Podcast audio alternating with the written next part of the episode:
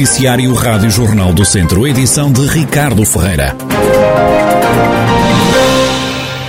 O uso de máscara deixou de ser obrigatório hoje. O decreto-lei que altera e simplifica as medidas de combate à Covid-19 foi publicado na última noite em Diário da República. A máscara continua, no entanto, a ser obrigatória em estabelecimentos e serviços de saúde, nas estruturas residenciais ou de acolhimento e serviços de apoio domiciliário a populações vulneráveis ou idosos, bem como em unidades de cuidados continuados. É também obrigatória nos transportes coletivos de passageiros, incluindo aviões nos táxis. Nas escolas hoje já se pode andar sem máscara. Manuel Pereira, presidente da Associação Nacional de Dirigentes Escolares e diretor do Agrupamento de Escolas de Sinfãs, diz que esta era uma medida ansiada há muito. Há muito tempo que nós ansiávamos pela queda da obrigatoriedade do uso de máscaras nas escolas.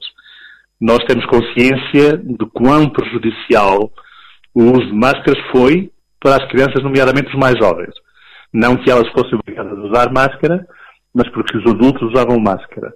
E no processo de aprendizagem, no processo de comunicação, eh, a leitura labial é fundamental. E, portanto, tudo isso se perdeu nos últimos dois anos. Portanto, a, a novidade de hoje de que as máscaras vão deixar de ser obrigatórias nas escolas é uma ótima, é uma excelente notícia para a educação. Quanto ao facto de começarmos hoje ou na próxima terça-feira, é irrelevante do meu ponto de vista, portanto é uma, é uma passagem tranquila a partir de hoje até à próxima semana e naturalmente que aos pouquinhos nós vamos deixar de usar máscara nas escolas e, e sim, espero só que a saúde corresponda e que não haja necessidade de voltarmos a elas. Há alunos que nunca viram a cara do professor. E essa foi a maior tragédia, deixe-me usar a expressão, do uso de máscaras em termos de, de educação. Uh, enfim, e para quem está nessa área da educação, sabe a importância da comunicação labial na, na, na comunicação entre, nomeadamente, os mais novos.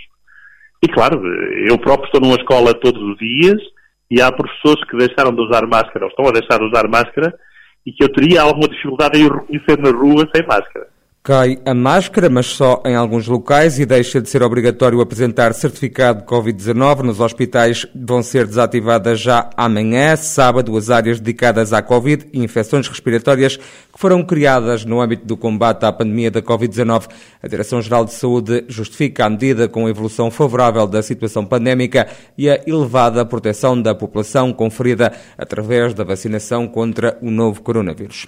Mantém-se internado no Centro Hospitalar Tondela Viseu o bombeiro de Canastorim que há dois meses foi baleado quando acorria a um incêndio em Valdemadeiros. Luís Abrantes foi baleado com tiros de caçadeira na zona do abdômen, foi operado várias vezes e esteve em coma nos cuidados intensivos do Centro Hospitalar Tondela Viseu. Agora está numa enfermaria do hospital, ainda a recuperar. Ao que apurámos, encontra-se bem a fazer fisioterapia, consegue levantar-se e sentar-se, mas ainda não caminha. Os médicos dizem que as perspectivas são animadoras. Luís Abrantes só vai deixar o hospital depois de começar a andar.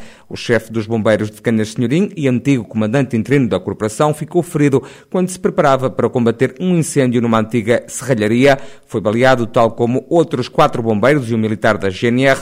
Os operacionais foram recebidos com tiros de caçadeira e explosões por um homem de 62 anos. O atirador, José Carlos Guerra, está preso preventivamente, é acusado de um crime de incêndio, seis de homicídio qualificado na forma tentada e dois de detenção de arma proibida. Terá provocado o incêndio e as explosões para que a mulher de quem se estava a divorciar não ficasse com os seus bens. Não era expectável o regresso ao layoff na Stellantis de Mangual, da antiga PSA. É pelo menos essa a convicção de Telmo Reis, funcionário da fábrica automóvel e membro do Sindicato dos Trabalhadores das Indústrias Transformadoras, Energia e Atividades do Ambiente do Centro-Norte. A empresa anunciou que vai recorrer mais uma vez ao layoff por causa da falta de semicondutores. A nova equipa que ia começar a trabalhar já no próximo mês de maio também foi suspensa. Telmo Reis não entende esta decisão. O arranque do ano não era nada expectável, é esta, estas paragens é? Eh, arrancámos o ano com bastante produção, não havia previsão para falta de componentes, e portanto estava previsto o arranque da sexta-noite, nada fazia prever eh, esta falta de componentes eh, neste, nesta altura, não é? O sindicalista critica a opção da Stellantis, diz que são mais uma vez os trabalhadores a pagar a crise dos componentes. O problema vai ser mesmo é o layoff, layoff e, a, e a Bolsa de Horas que vai ser utilizada como, como forma de flexibilidade, diz a empresa, uh, perante o mercado. O problema nisto tudo é que são os mesmos de sempre a pagar, que são os trabalhadores, não é? Vão ficar com bolsa de horas negativa, uh, os que entram em layoff uh, ainda, ainda não há certeza dos valores que vão receber, não é? E são sempre os mesmos a pagar, que são os trabalhadores. E não, não acho justo, os trabalhadores não têm culpa nenhuma da, da situação que se está a passar. Uma empresa que teve 300% de, de, em relação ao ano passado de lucro, não é? e estamos a falar uh, resultados líquidos, em qual o presidente do grupo teve um aumento para 16 ou 19 milhões por ano, eu acho que, uh, na vez de darem um aumento ao, ao presidente do OCO, que poderiam assegurar os ordenados por inteiro sem penalização nenhuma para os trabalhadores. Fica a opinião de Telmo Reis, do Sindicato dos Trabalhadores das Indústrias Transformadoras, Energia e Atividades do Ambiente do Centro-Norte. Aristides Sousa Mendes, ex-consul de Bordeus, natural de Cabanas de Viriato, Carregal do Sal, vai ser homenageado com a atribuição do seu nome ao Salão Nobre dos Passos do Conselho Carregalense. O diplomata salvou milhares de judeus durante a Segunda Guerra Mundial. O presidente da Câmara de Carregal do Sal, Paulo Catalino, escolheu o 25 de Abril, o Dia da Liberdade, para atribuir o nome do Anjo de Bordeus, Aristides Sousa Mendes, ao Salão Nobre do município. No dia 25 de Abril vamos associar esta data tão importante para a nossa liberdade e tendo em conta também que estamos a viver um momento trágico na Ucrânia, com tantos e tantos refugiados, nada melhor do que associar estas duas datas e salvaguardar também uma homenagem justa a Aristides Sousa Mendes, dando o nome do Salão Nobre a esta ilustre humanista do nosso Conselho e, portanto, o nosso 25 de Abril estamos à espera que o Secretário de Estado dos Negócios Estrangeiros e da Cooperação esteja connosco para se associar a esta homenagem ao Aristides Sousa Mendes, dando-lhe o nome do Salão Nobre. Pensamos nós que junta estes três momentos fundamentais, que é a data da liberdade em Portugal, o momento que estamos a viver na Ucrânia e também a justa homenagem a este homem que foi um exemplo quando conseguiu dar vistos desobedecendo às leis de então a mais de 30 mil refugiados, dando-lhe a oportunidade de poder viver. No Dia da Liberdade também vai ser empossado o novo provedor do município de Carregal do Sal. Nas comemorações do 25 de Abril, portanto, dar posse ao nosso provedor do município. Esta foi uma iniciativa que foi lançada pelo anterior eh, executivo camarário. Portanto, o primeiro provedor do município foi também o anterior presidente do município, que era o professor Artur Saraiva, e nós, que gostamos muito desta iniciativa e achamos que teve muita utilidade para o nosso município, vamos dar posse também uh, ao professor Jorge Gomes, que foi o anterior presidente da Assembleia Municipal e que vai estar connosco neste papel importantíssimo de provedor no nosso Conselho para dar voz, sobretudo, a todas as pessoas que queiram fazer apresentações, queiram fazer sugestões e também apresentar os seus problemas, dando-lhes voz para podermos, digamos assim, no município, ter mais uma forma de participação cívica dos nossos municípios. Paulo Catalino, presidente do município de Carregal do Sal. O pavilhão Cidade Viseu é palco amanhã do lado mais inclusivo do desporto. O recinto recebe a fase final do Campeonato Nacional de Handebol em cadeira de rodas.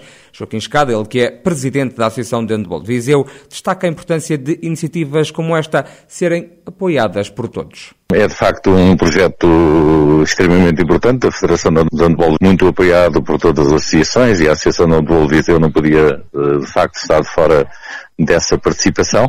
Por isso todos os anos nos temos candidatado a organizar uma prova do, dos quadros competitivos nacionais, dos campeonatos nacionais, da Taça de Portugal ou da Supertaça. A última que tivemos foi ainda Uh, há menos de um ano uh, super, as duas supertaças, a de handball e cadeira rodas de 4 e de handball e cadeira rodas de 6, no pavilhão de Cabernet. E agora vamos ter a fase final do Campeonato Nacional de ACR 4, que apura aqui o campeão de, do handball cadeira rodas de 4 no pavilhão Cidade de Viseu no, no próximo sábado, onde serão realizados seis jogos Uh, ficarão as classificações todas definidas, do campeão nacional até ao sétimo classificado, e ainda haverá tempo para uma uh, sensibilização, onde participarão os atletas de Viseu, uh, que estão ligados à Invictus, um projeto que está a nascer agora em Viseu, com o Invictus, com a Associação de Handball de Viseu e com o apoio da Câmara Municipal de Viseu. Joaquim Escada, presidente da Associação de Handball de Viseu. Em segundo lugar, na fase de subida à primeira divisão de handball, o Académico de Viseu joga amanhã à tarde em Guimarães, diante do Vitória. Um triunfo dos vizienses na cidade de berço dá a liderança ao Académico. O treinador da equipa diz que está à espera de um jogo equilibrado, mas Rafael Ribeiro confia que os vizienses podem ganhar em Guimarães. É um jogo para a liderança, vi vídeos e, o jogo está filmado, o jogo entre São Bernardo e Vitória, e, e, o Vitória, como grande clube que é, levou, levou massa adepta em número significativo a ver o jogo, e a, e a, festa no final é nesse sentido, portanto o, o, Vitória tem apoio quer em casa, quer, quer fora. Vai ser um jogo muito complicado. É um jogo de tripla, e eu acredito que temos armas para ir lá ganhar e condições para ir ganhar, da mesma forma que o Vitória terá, porque senão não tinha nove pontos em três jogos e não era o líder desta fase final. Rafael Ribeiro, treinador do Académico de Viseu, na antevisão ao jogo de amanhã à tarde com o Vitória de Guimarães. O Ferreira de Aves volta a lutar pela manutenção no Campeonato de Portugal este domingo. O clube defronta em casa a União 1919 e precisa de ganhar para ultrapassar o adversário na luta pela permanência. O treinador do Ferreira de Aves, Ricardo Duarte, alerta para a necessidade de vencer o jogo de depois de amanhã. Queremos dar continuidade ao bom resultado que fizemos no último jogo em casa, sabendo as dificuldades que nos aguardam. O União, na minha opinião, é das boas equipas deste campeonato. A classificação que ele teve na fase regular não condiz com a qualidade da equipa e isso também vem de uma equipa que vem há cinco jogos sem perder 2-0 com o Castro Daire e acho que isto diz tudo da qualidade desta equipa feito bem, da dificuldade que vai ser este jogo, que nós temos que estar no nosso melhor para dar continuidade ao resultado que fizemos em casa com o Rodeia.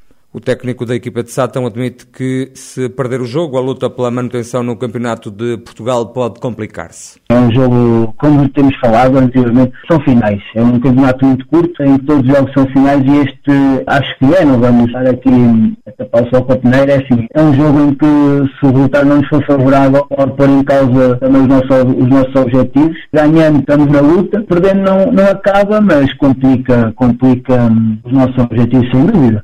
Eh, estamos cientes disso, sabemos do, do período da qualidade do União, jogamos em casa e queremos dar continuidade. A equipa está bem, a equipa tem melhorado, tem trabalhado bem e vamos para este jogo cientes da dificuldade, cientes que temos de ter um bom resultado e vamos fazer tudo para continuar a cena da vitória, jogando em casa Ricardo Duarte, treinador do Ferreira Daves, a equipa de Sátão tem nesta fase quatro pontos. A esta altura, o Ferreira Daves está em zona de descida aos distritais, tem menos um ponto que o adversário de domingo, a União 1919. De saída ao Museu do Caramulo, que vai inaugurar amanhã sábado, na presença do Presidente da República, um novo espaço, chama-se Caramulo Experience Center. Salvador Patrício Gouveia, da direção do museu, fala sobre este novo projeto. O Caramulo Experience Center surgiu de uma por um lado, o Museu do Caramulo tinha inúmeras coleções, uh, tinha muito mais automóveis do que aqueles que estão em exposição no museu, e depois tinha todo um conjunto de coleções relacionadas com o automobilismo, desde cartazes, uh, peças de automobilia, latas, placas, materiais promocionais, etc., que não estavam em exposição e que era uma pena porque realmente não há espaço para tudo e, portanto, essas peças estavam guardadas. Por outro lado, havia um crescente interesse do público em visitar o, digamos, backstage do Museu do Caramulo, porque o Museu do Caramulo, uma coisa é o que nós vemos uh, em exposição, outra coisa é tudo o que está por trás que mantém essa exposição. Nomeadamente a parte da oficina de, manutenção e conservação dos automóveis, de restauro, uh, as reservas do museu, que são já dezenas de automóveis, uh, e pronto, e todas estas peças e todo este universo que se cola a isto e que estava guardado por falta de espaço. E, portanto, adquirimos este edifício exatamente para recheá-lo com todas estas coleções e tesouros escondidos que o museu tinha. O Caramola Experience Center assume-se como um novo conceito de museu. Neste centro, os visitantes podem não só ver os carros clássicos, como experimentá-los e ainda assistir ao arranjo destas máquinas com história.